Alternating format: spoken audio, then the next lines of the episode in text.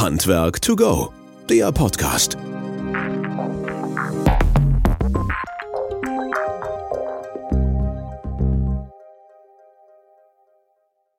Ja, hallo und herzlich willkommen abermals zu unserem Podcast Handwerk to Go. Schön, dass ihr wieder eingeschaltet habt und dabei seid. Und allen, die jetzt zuhören, ein herzliches Willkommen. Wir freuen uns sehr, dass ihr wieder dabei seid. Wir freuen uns auch immer sehr, dass ihr uns so tolles Feedback gebt zu den Folgen, die davor gelaufen sind.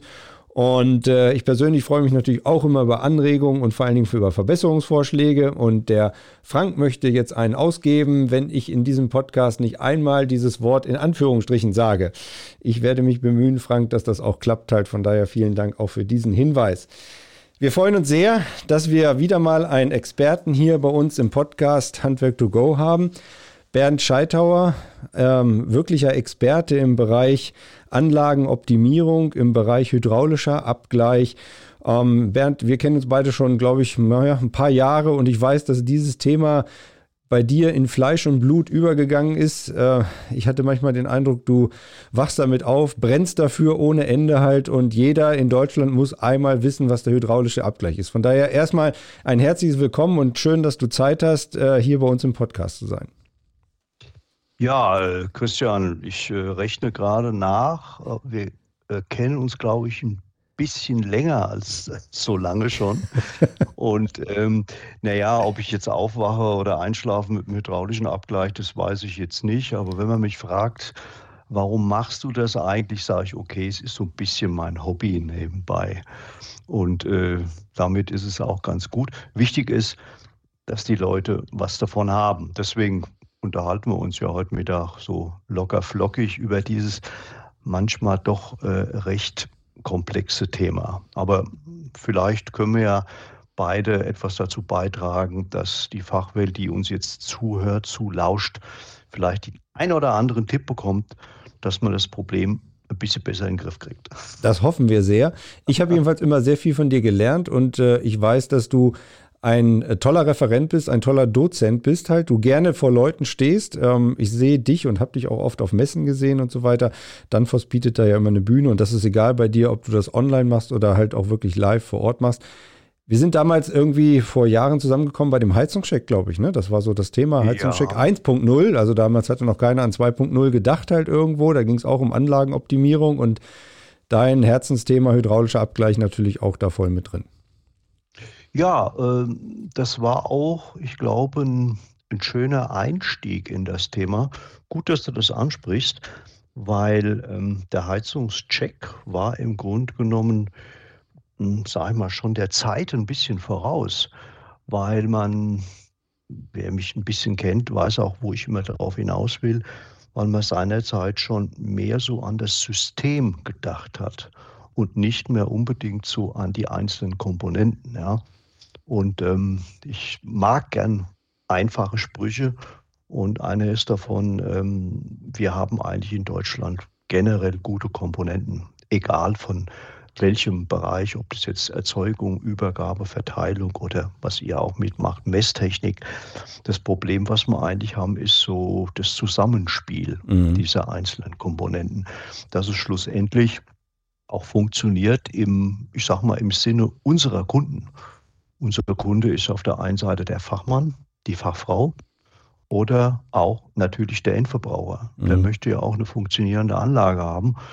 Und äh, wenn ich das sage, ähm, dass man das seinerzeit voraus waren, könnte man beinahe auch sagen, jetzt gerade in den letzten, naja, sagen wir, zwölf Monaten ist uns ja eigentlich erst klar geworden, wie wichtig es ist, dass wir funktionierende Anlagen haben, die CO2 sparen, die Energie sparen, fossile Energie und die auch Geld sparen. Ja, das ist ja ein riesen Boost passiert. Ne? Also wenn du mal die letzten, du hast gerade gesagt, letzten zwölf Monate einfach nur mal so zurückguckst, das hätte dir ja. vor Jahren keiner träumen lassen, dass das so schnell dieser Entwicklungsschub auch Richtung anderer Technologien und so weiter und vor allen Dingen, dass das Interesse auch von jedem einzelnen Betreiber so groß ist, zu sagen, wie kann ich denn jetzt Energie einsparen? Wie komme ich da runter? Und äh, um so ein bisschen die Leute jetzt auch ins Thema reinzubringen, Bernd, was ist so für dich das Wichtigste dabei bei dem hydraulischen Abgleich? Warum muss ich den machen? Warum sollte ich das haben? Ja, das ist eine gute Frage. Ich sag mal, ähm, zuerst kommt immer die Frage, was macht ihr eigentlich da mit dem hydraulischen Abgleich? Das ist so das eine Problem. Man sieht ja relativ wenig. Ja. ja. Und äh, ich habe da mal so eine einfache Formel entwickelt oder einen einfachen Satz, der da lautet, äh, die richtige Wassermenge zur richtigen Zeit am richtigen Ort. Weil wenn man so kennt, wo, wo hapert es eigentlich drin, dann heißt es immer, es wird zu früh warm oder zu spät warm, sprich zur richtigen Zeit, wann und vor allem wo. Mhm. Und das treibt natürlich auch den, den Anlagenbetreiber um äh, oder den Bewohner, der sagt, hier stimmt irgendwo was nicht. Ja? Und ähm, wenn jemand dann versucht, was zu verbessern, dann hört man es meistens, wenn es dann irgendwo rauscht. Mhm. Ähm, aber der Satz ist eigentlich nicht so ganz richtig. Man lernt ja dazu im Laufe des Lebens, des Berufslebens. Und eigentlich müsste man sagen, die richtige Wärmemenge zur richtigen Zeit am richtigen Ort. Weil ob eine Wassermenge oder stimmt oder nicht, das interessiert eigentlich den Nutzer relativ wenig, sondern der will es auch eigentlich angenehm warm haben. Und jetzt kommt natürlich eins dazu, ähm, dass das alles mit steigenden Kosten zu tun hat. Sprich, ja. jeder hat, glaube ich, schon mal von uns mitbekommen, dass entweder Gas, Öl, fossile Brennstoffe oder natürlich auch Pellets oder was es da sonst noch alles gibt, aber natürlich auch der Strom gleich Wärmepumpe, wo es mhm. in der Branche auch hingeht, eigentlich immer teurer geworden ist. Und deswegen kommt eigentlich immer so die Frage, ähm, ja, was, warum muss ich das überhaupt machen? Was bringt's, ja? Und da denke ich immer so äh, voller Leidenschaft und so ein bisschen an die Anfänge und an den Herrn Professor Wolf, mhm. der heute in, im Ruhestand ist. FH Wolfenbüttel wollen wir nur mal zwischen einschieben halt, ne? FH Wolfenbüttel, genau. ja, der vor vielen, vielen Jahren eigentlich schon diese ganzen Einsparpotenziale aufgezeigt hat, die da sind. Und äh, es wird ja da auch vieles erzählt, wie viel Prozente man dann einsparen kann, ja. Aber ich sag mal, so eine in einer Größenordnung 10 bis 15 Prozent. Das ist immer realistisch. Das ist nicht wahnsinnig viel, aber ist auch nicht wenig. Und das Dolle ist bei der Sache, der Aufwand ist eigentlich gar nicht so hoch, diese Anlagen, die wir haben, diese Millionen von Bestandsgebäuden eigentlich in den Griff zu kriegen. Jetzt müssen wir mal ganz kurz, Bernd, bevor wir noch tiefer eingehen, mal vielleicht einmal die Leute abholen und sagen, okay, für welche oder für welche Anlagen redest du gerade oder reden wir hier gerade? Wir reden mal jetzt grob gesehen über das klassische Ein- oder Zweifamilienhaus jetzt oder noch größer. Aber wir reden jetzt nicht über eine Etagenwohnung äh, halt quasi, die auf einer Ebene stattfindet. Eigentlich schon. Okay. Weil, weil die Definition, die richtige Wassermenge zur richtigen Zeit am mhm. richtigen Ort betrifft eigentlich alles. Das heißt, ähm, ob ich jetzt eine kleine Wohnung habe, ob ich ein Einfamilienhaus habe, ein Mehrfamilienhaus oder die, die fachkundigen Zuhörer jetzt mit dem, mit dem zweiten Baustein, der den Markt bewegt, diese NCMIMAF. Ja, Können Sie es nochmal bitte sagen? Es war gerade so schön. NCMIMAF. Jetzt frage mich nicht nach der genauen Definition, also der Verordnung, ja, genau. dass der hydraulische mhm. Abgleich auch in größeren wohlgemerkt größeren Gebäuden durchgeführt werden muss, in einer sehr sportlichen Zeitspanne, mag ich mal dazu einwerfen. Ähm, es betrifft kleine, mittlere, große Häuser, Wohngebäude, Nicht-Wohngebäude. Weil was auch immer so ein bisschen vermengt wird, ist das Thema äh, muss ich dann einen Unterschied machen zwischen Wohn- und Nichtwohngebäude oder Mischgebäude mhm. oder einen Unterschied zwischen einer Anlage mit Heizkörpern oder Fußbodenheizung oder Flächenheizung, demnächst auch mit Kühlung. Im Grunde genommen ist es eigentlich immer das Gleiche. Ich muss eine bestimmte Wassermenge als Transportmedium bereitstellen, um eine bestimmte Wärmemenge irgendwo hin zu transportieren. Ja, deswegen spreche ich auch gerne so von Zonen von einer Zonierung, indem man aus großen Anlagen einfach kleine Anlagen macht. Abschnittsweise. Abschnittsweise, mhm. zonenweise. Und äh, wenn man die entsprechend so aufteilt, sind wir eigentlich schon dann bei der Funktionsweise der Armaturen, die man dazu braucht. Stichwort Differenzdruckregelung oder Teillastfall in den Griff bekommen. Dann kann man doch äh, eigentlich für jede Anlage ein, ein, gutes Ergebnis erzielen. Man kann sich vielleicht auch noch so plastisch vorstellen, ähm, auch Wärmenetze ist eigentlich nichts anderes. Ja. Mhm. Da ist halt der Wärmeerzeuger irgendwo in einem Stadtteil und da versorge ich einen bestimmten Bereich mit Wärme, ein ganz, ganzes Haus, dann ist es da, die Zone ist das Haus. Wenn ich ein größeres Gebäude habe, habe ich vielleicht verschiedene Stränge. Da versorge ich verschiedene Stränge mit einer Wärme. Oder wenn es auch vielleicht eine Etage ist oder eine Etageheizung oder wenn ich irgendwo ein, eine äh, kleinere Wärmeerzeugung habe, dann versorge ich halt einen bestimmten Bereich. Und das ist halt auch eine, ja, sind wir vielleicht auch schon bei der, bei der Frage angelangt, vielleicht stellst du die auch gleich gerade, warum es bei vielen Anlagen bisher noch nicht so gut funktioniert hat, ja. Ich würde gerne noch mal einen Schritt davor gehen, das hast du ja auch schon gesagt halt. Also die meisten sagen, okay, irgendwie es haut mit der Anlage nicht hin. Wir wollen jetzt Energie einsparen, also Geld irgendwo versuchen zu sparen. Mhm. Aber du hast auch gesagt, es rauscht manchmal oder es gluckert oder sowas halt. Also das ist auch ein Indikator dafür, dass die Anlage nicht funktioniert oder nicht richtig funktioniert. Ähm, und dann die berechtigte Frage, die du gerade in den Raum gefunden hast, warum sollte ich das überhaupt machen? Also ab welchem Zeitpunkt ist das denn überhaupt interessant, halt auch daran zu gehen? Ähm, wir hatten ja damals bei dem, bei dem ersten Heizungscheck auch gesagt, okay, über die Thermostatventile kannst du schon ein bisschen was erkennen. Rücklaufverschraubung, ja, nein, äh, vorhanden und geht mhm. das denn überhaupt halt? Ne? Ja. Also ähm, naja, es sind, ich sag mal, es sind vielleicht so, spricht es zwei Bereiche an. Mhm. Ähm, ich stelle einfach mal oder stelle auch die Frage in den Raum, warum ist denn so, ich sag mal, ein bisschen Luft nach oben noch, ja. Wobei das bisschen Luft nach oben, ähm, ich komme nochmal auf diese Optimus-Studie von Professor Wolf zurück, äh, der schon vor vielen, vielen Jahren, ich glaube, es sind über 20 Jahre, nachgewiesen hat, dass äh, 80 Prozent plus X aller Anlagen nicht mhm. hydraulisch abgeglichen ja. sind. Also nur mal von der Größenordnung. Lass uns gerne beim Bier diskutieren, ob es 85 oder 83 Prozent sind, aber ich sage mal der Löwenanteil. So. Kommt daher, weil Anlagen einfach eingebaut werden und sie dann einfach eingebaut sind, ne? Genau, eingebaut, eingestellt und man vieles gerne auf Werksvoreinstellung genau. stehen mhm. lässt, ja. Was natürlich schlecht möglich ist, weil der, der Vor- oder der Nachteil ist, dass man im Grunde genommen jedes Gebäude, was wir bauen, ein Unikat ist. Es gibt, also gut, ich gehe jetzt mal davon aus, wenn man natürlich Reihenhäuser hat, bestimmte Standards, okay, aber viele Gebäude, die wir haben, muss mhm. man eigentlich sich separat angucken, ja. Und jetzt haben wir einmal, vielleicht sogar, das ist ein gutes Beispiel, ich hoffe es, einmal die reine anerkannte Regel der Technik. Mhm. Man sollte es machen. Man lernt es mit der Ausbildung.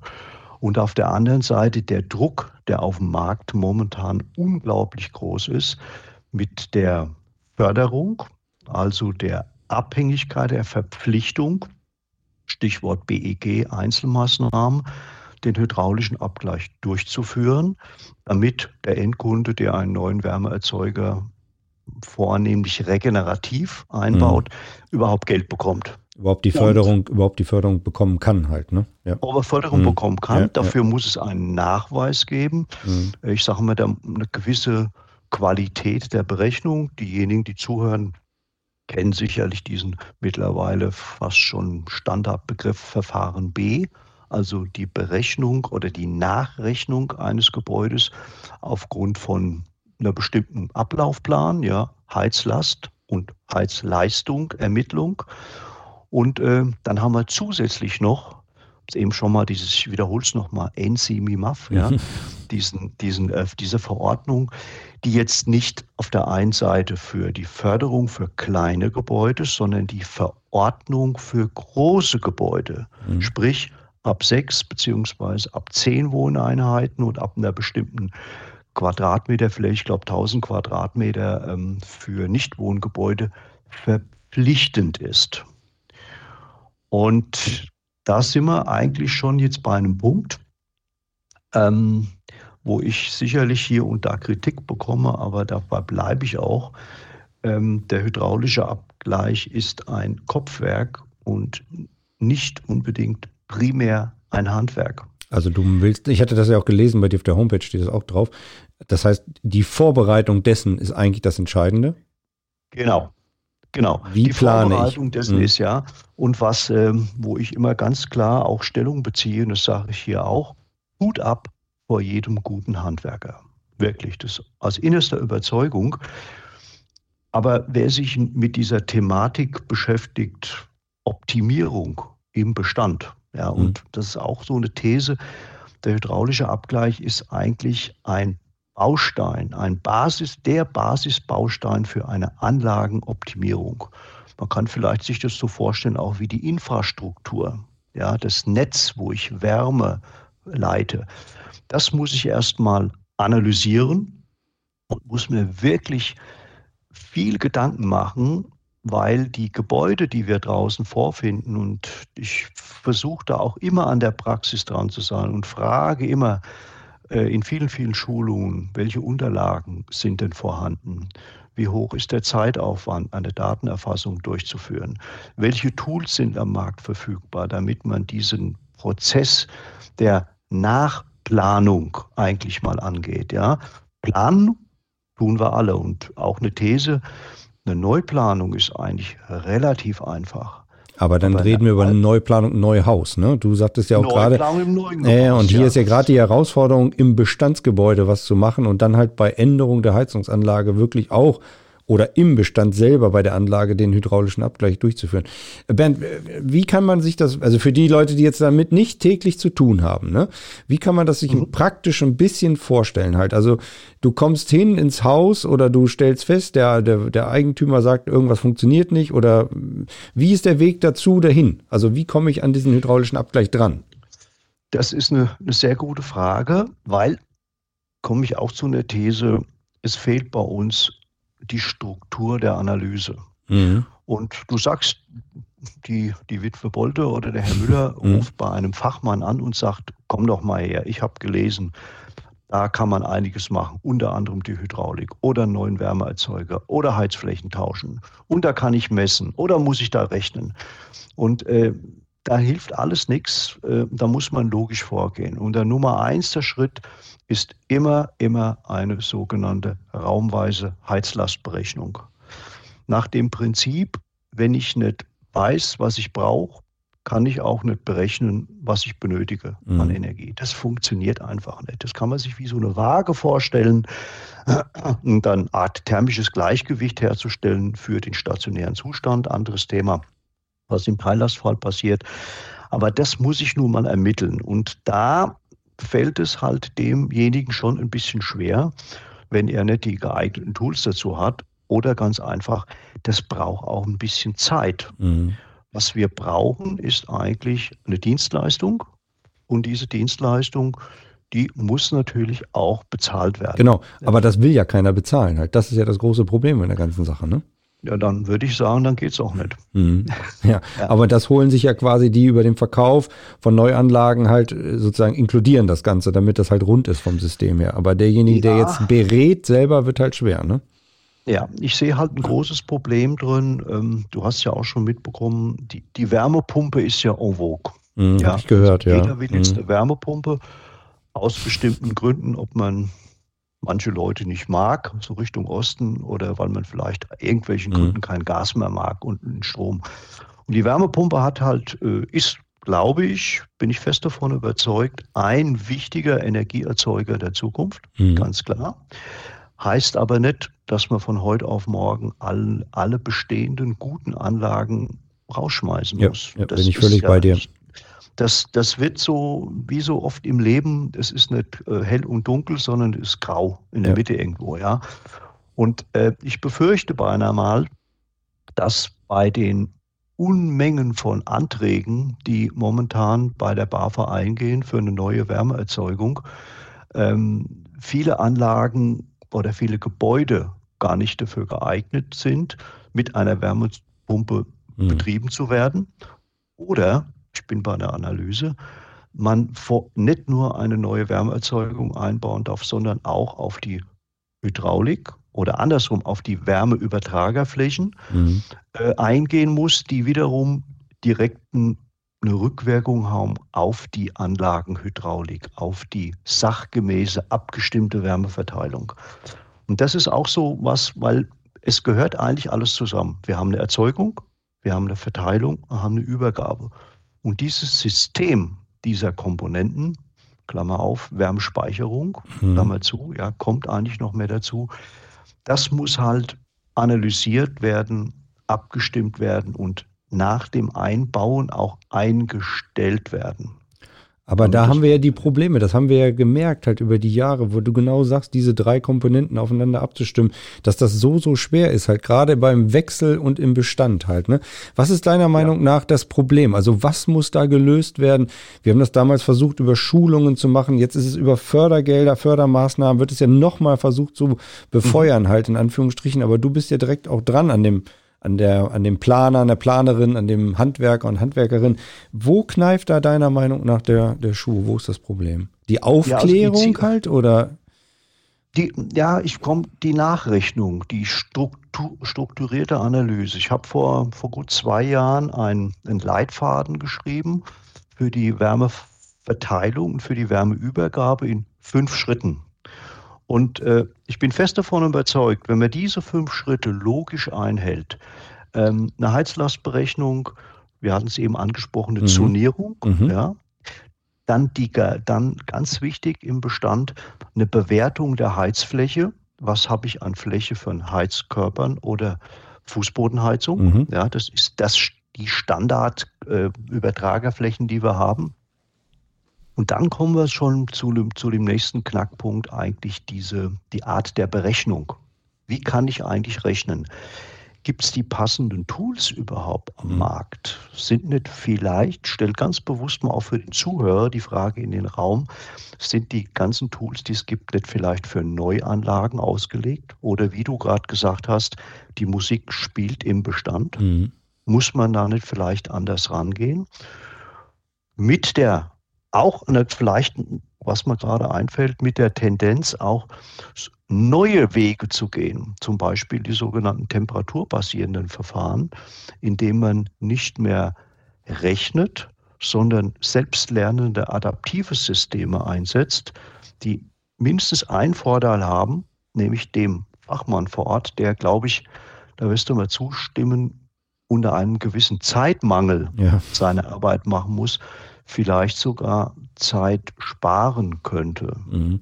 Immer vorausgesetzt, dass natürlich diese Systeme auch funktionieren. Ja, das, du sagst da ja so eine Zeit sparen halt, also jeder Handwerker ist momentan landunter, keiner kann mehr ja. irgendwo was machen halt. Und da ist dieser Druck. Das sehen wir auch im Bereich der Lüftung oder sowas. Ne? Es ist fast identisches Thema. Wie geht auf der Baustelle, wie geht vor Ort halt tatsächlich auch ein hydraulischer Abgleich in der Luftleitung? Ne? Das ist auch oft eine die Bilanzierung der genau. Luft. Das ist genau das Gleiche in etwa genau. wie jetzt bei der Wärmemenge. Nur da bei der Wärme, glaube ich, gerade jetzt im Winter nehme ich es halt deutlicher wahr, halt, dass da irgendwo vielleicht was, was kneift. Ne? Du hast ja jetzt angesprochen, diese Zonierung und du hast die Heizlastberechnung angesprochen oder Heizlastverfahren. Ähm, nach welchem Schema würdest du da vorgehen? Was würdest du den Zuhörern und Zuhörern empfehlen? Gibt es da irgendwas oder sollte man sich an irgendjemanden wenden dabei? Also ja gut, ich meine gut, die Frage ist, ähm, wie geht man strukturiert vor? Wir haben so, ich sag mal, drei grobe Zielgruppen. Wir haben einen Planer, einen Energieberater und einen Heizungsbauer, einen Heizungsfachmann. Ich würde mal sagen, wenn man, wenn man sich wirklich äh, das ganze Gebäude anschaut, mit der Hülle, mit der Gebäudehülle und der, und der, und der Anlagentechnik, dann ist es, denke ich, immer sinnvoll, einen Energieberater zur Verfügung reinzuziehen. Da gibt es ja einen sogenannten individuellen Sanierungsfahrplan, mhm. äh, wo man einfach mal sagt, mit dem Kunden spricht, was, was will er eigentlich, wo möchte er hin, ja, will er, hat er ein nachhaltiges Konzept, äh, will er nur den Wärmeerzeuger tauschen, kommen da noch andere Komponenten in die, in die Frage.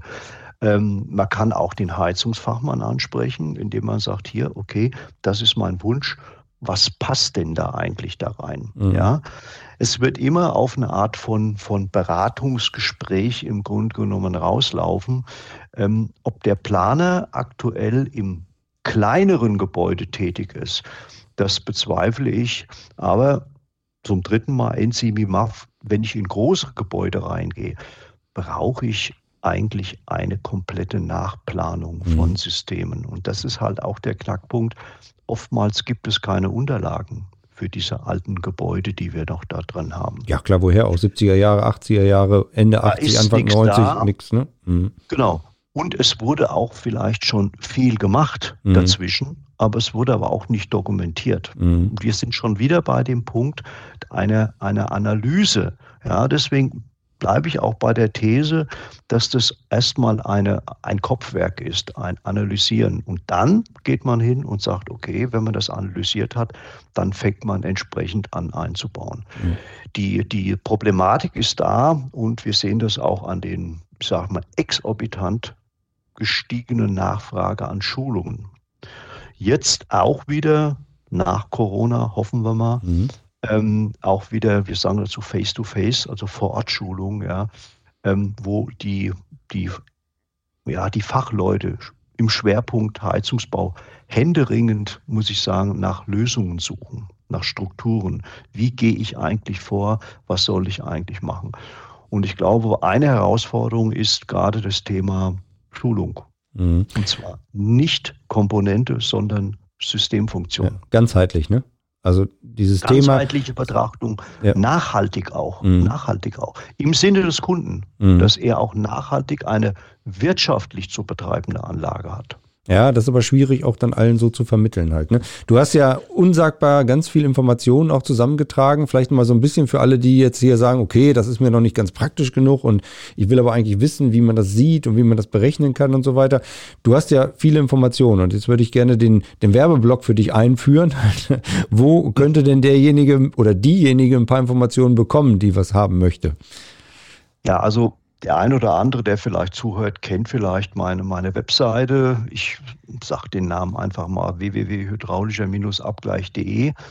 Dort äh, schreibe ich seit vielen Jahren zu dem Thema äh, Anlagentechnik, Optimierung von Systemen, wie, welche Komponenten dafür eingesetzt werden, äh, wie man zum Ziel bekommt. Und dazu stehe ich auch äh, auf der Webseite. Das ist keine Werbeplattform. Äh, der eine oder andere weiß, dass ich bei Danfoss beschäftigt bin. Und, ähm, aber die, die theoretischen Analysen, die Umsetzung, wird immer alles sachlich und fachlich beschrieben. Und ich nehme halt mal den, den, die Möglichkeit heraus, das auch mit Danfoss-Produkten zu machen. Mein Ziel ist es, äh, dass die Leute, die Anwender, die verstehen möchten, sich natürlich mit dem Thema beschäftigen.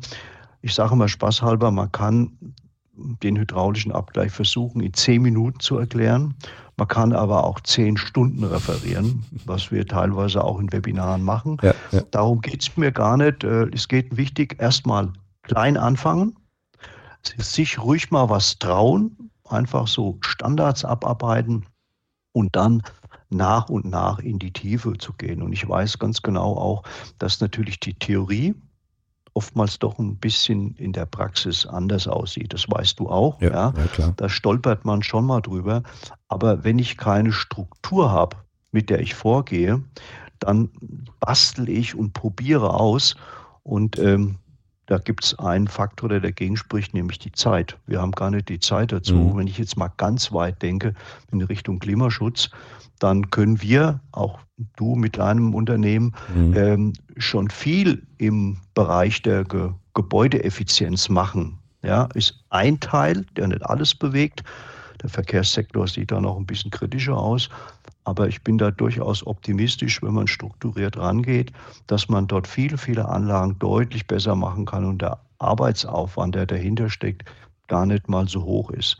Aber man muss sich auch ein bisschen auf neue Ideen einlassen, auf eine etwas andere Denkweise. Also so wie wir vielleicht in den letzten 20 Jahren gearbeitet haben oder sind vielleicht sogar schon 30 ähm, mhm. in dem Thema, da kommen wir nicht viel weiter. Und es muss auch bezahlt werden, ne? Halt letztlich. Also ich meine, ich glaube, jeder ist dabei und sagt, Mensch, na klar, wenn ich mir einen hole, der in meinem Haus mich ganzheitlich berät, nicht nur auf der Anlagenmechanik-Seite, sondern vielleicht auch im Bereich der Gebäudedichtheit. Also das spielen ja ganz viele Faktoren eine Rolle.